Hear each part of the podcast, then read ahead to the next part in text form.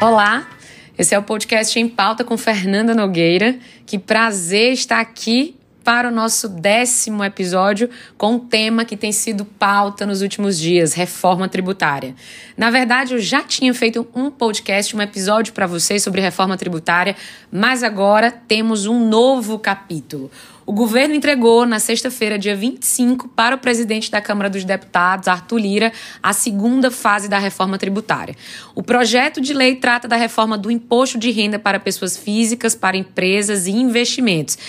Pelo governo, essa mudança trará uma simplificação e menos custo, uma redução de distorções e fim de privilégios sem reduzir as arrecadações da União.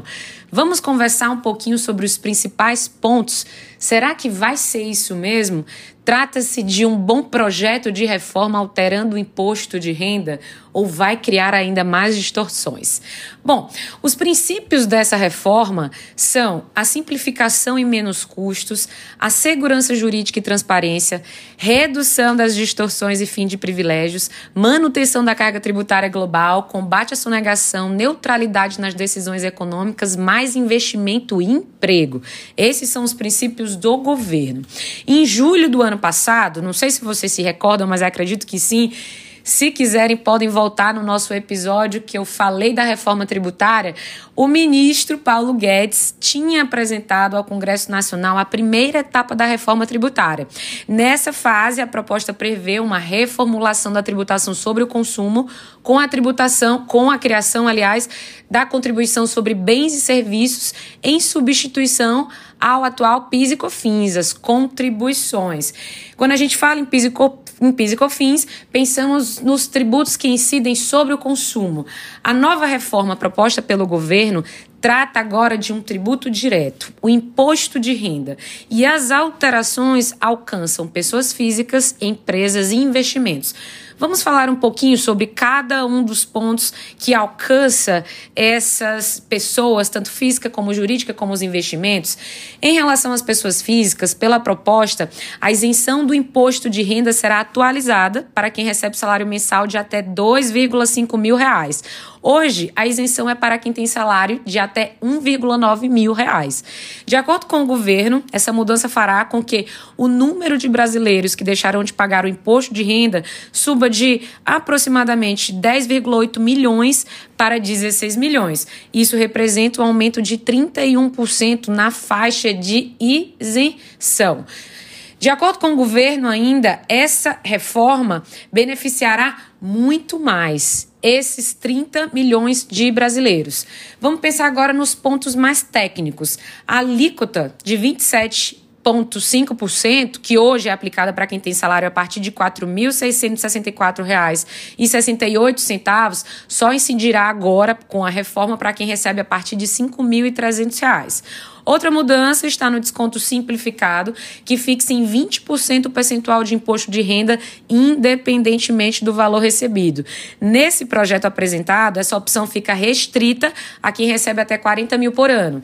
Para o governo, essa medida vai estimular o contribuinte a pedir a nota fiscal. Nessa proposta também. É, os contribuintes vão poder fazer a atualização dos valores dos imóveis. Sabemos que hoje, na declaração, os imóveis são mantidos pelo valor original. Quando você vende o bem, o cidadão precisa pagar entre 15% e 22,5% de imposto sobre o ganho de capital. Agora, com a mudança, será permitido atualizar os valores patrimoniais, com incidência de apenas 5% de imposto sobre a diferença. Com isso, o contribuinte pagará menos impostos na hora de vender o bem. Assim diz o governo governo. Esse projeto, ainda ressaltando as alterações do IR para a pessoa física, também contempla a tributação de lucros e dividendos recebidos de participação societária em empresas. Agora, essas receitas, até agora, essas receitas são isentas do imposto de renda, mas pelo projeto serão tributadas na fonte em 20%. Pesado, hein?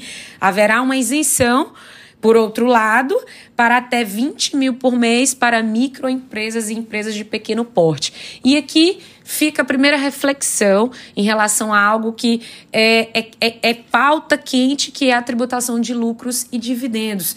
Faz sentido criar mais uma distorção, criar um limite de isenção para pequenas empresas e para grandes empresas não ter essa isenção, porque a faixa seria extrapolada, faz sentido? Isso não criaria ainda mais distorção ou, ou estimularia a pejotização, né, a abertura de empresas com um limite para de forma a se planejar, fazer planejamento tributário, conseguir essa isenção, aqui essa primeira reflexão e esses foram os pontos pessoas para pessoa física, né, alteração do IR pessoa física. Agora vamos para as empresas. A reforma do imposto de renda para as empresas permitirá a redução da alíquota geral do imposto de renda em duas etapas. Hoje temos 15% e, num primeiro momento, iria de 15% para 12,5% em 2022. E a partir de 2023 seria de 10%. Aquele adicional de 10% para lucros acima de 20 mil vai permanecer. E os pagamentos de gratificações e participação nos resultados para os sócios e dirigentes feitos com ações da empresa não poderão ser deduzidos como despesas operacionais. Então, o que, que a gente tem? Teria uma redução de RPJ, a alíquota geral terá uma queda em duas etapas, como eu estou dizendo, de 15% para 12,5% em 2022, 10% em 2023. O adicional de 10% para lucros acima de 20 mil por mês permanece. Para o governo, essa redução da tributação nas alíquotas das empresas é essencial para aumentar a produtividade, a competitividade, o emprego e favorecer o investimento e a geração de novos postos de trabalho. Mas será mesmo que isso vai acontecer? Na medida em que os sócios, os investidores forem é, ser tributados e na medida que, passando por essa próxima alteração no projeto se acabe com a dedução, se acabe com a dedutibilidade do juros sobre capital próprio, será mesmo que isso não vai estimular uma fuga de investimentos no Brasil? A gente sabe que a, a possibilidade de se deduzir juros sobre capital próprio foi criada quando era difícil ter acesso a crédito e as empresas precisavam se autofinanciar com recursos dos sócios. E o governo fala como se hoje não fosse ainda difícil conseguir crédito. Então, a dedutibilidade de juros sobre capital próprio é um ponto importante nessa reforma e que está aí para ficar a nossa reflexão. Esse projeto traz ainda novas regras para a reorganização de empresas e tributação do ganho de capital na venda de participações societárias. É, para o governo, essa medida vai impedir o aproveitamento indevido de deduções na venda de participações societárias. Outro ponto é a criação de regras claras para apuração de ganho de capital em alienações indiretas de ativos no Brasil por empresas no exterior. Atualmente, sabemos que pode haver uma empresa intermediária na venda desses ativos para pagar menos imposto. Muitas empresas se planejam intermediando, colocando uma empresa para reorganizar melhor essa tributação. As empresas também deverão fazer a apuração trimestral do imposto de renda pessoa jurídica e da contribuição social sobre o lucro líquido. Hoje, sabemos, há duas opções, a trimestral e a anual. Empresas com tributação anual precisam apurar e pagar estimativas mensalmente.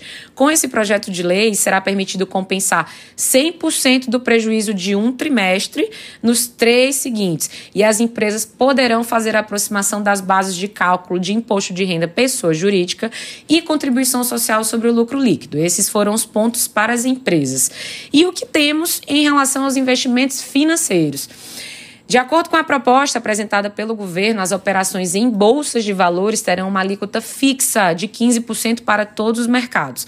Hoje, isso varia entre 15% e 20%, dependendo da operação. Já a compensação de resultados negativos, que é limitada entre operações da mesma alíquota, poderá ocorrer entre todas as operações.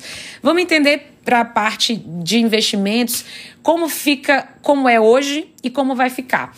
Hoje nós temos uma apuração mensal, alíquotas de 15% em mercados à vista, a termo de opções e de futuros, 20% day trade e cotas de fundo de investimento imobiliário. Em relação à compensação de resultados negativos, há uma limitação entre operações da mesma alíquota. E agora como fica com o projeto? A apuração trimestral, alíquotas de 15% para todos os mercados e a compensação de resultados negativos poderá ocorrer entre todas as operações, inclusive day trade e cotas de fundo negociadas em bolsa para o governo, o potencial de investimento na Bolsa de Valores é enorme, para nós também. E essa simplificação facilitaria o acesso ao mercado, trazendo segurança para que mais brasileiros possam investir. Será mesmo? Avançando, o que mais temos nesse projeto? Para o parte é, de investimentos. A apuração dos impostos devidos deixa de ser mensal e passa a ser trimestral. Já a aplicação em ativos de renda fixa, como Tesouro Direto e CDB, terá alíquota única de 15%.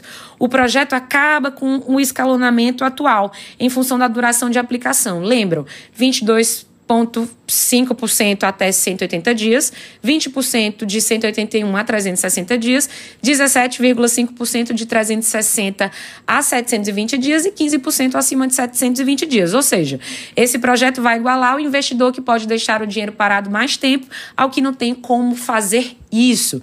E em relação aos fundos abertos e fundos fechados, multimercados, também terão alíquota única de 15%. Para o governo, isso dá liberdade para o pequeno investidor entrar e sair do fundo sem pagar mais imposto por isso. E um outro ponto importante é que a proposta põe fim à isenção sobre rendimentos distribuídos à pessoa física no caso de fundos de investimentos imobiliários com cotas negociadas em bolsa a partir de 2022. A tributação dos demais cotistas cairia de 20% para 15% na distribuição de rendimentos, na amortização e na alienação de cotas. Esses foram pontos importantes do projeto que eu queria apresentar para vocês. Essa segunda fase do governo está sendo muito discutida, muito criticada. Por outro lado, vários pontos, especialmente os relacionados a é, tributação dos lucros e dividendos e juros sobre capital próprio estão sendo vistos, esses pontos, pelos tributaristas e especialistas, como uma forma de desestímulos ao investimento no país e um momento onde estamos passando por uma situação de tentar se recuperar de todo o caos dessa pandemia, setores importantes como serviço, serviço agronegócio e imobiliário vão ser afetados.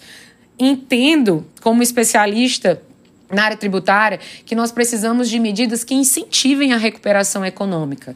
É, setores e setores foram arrasados pela pandemia.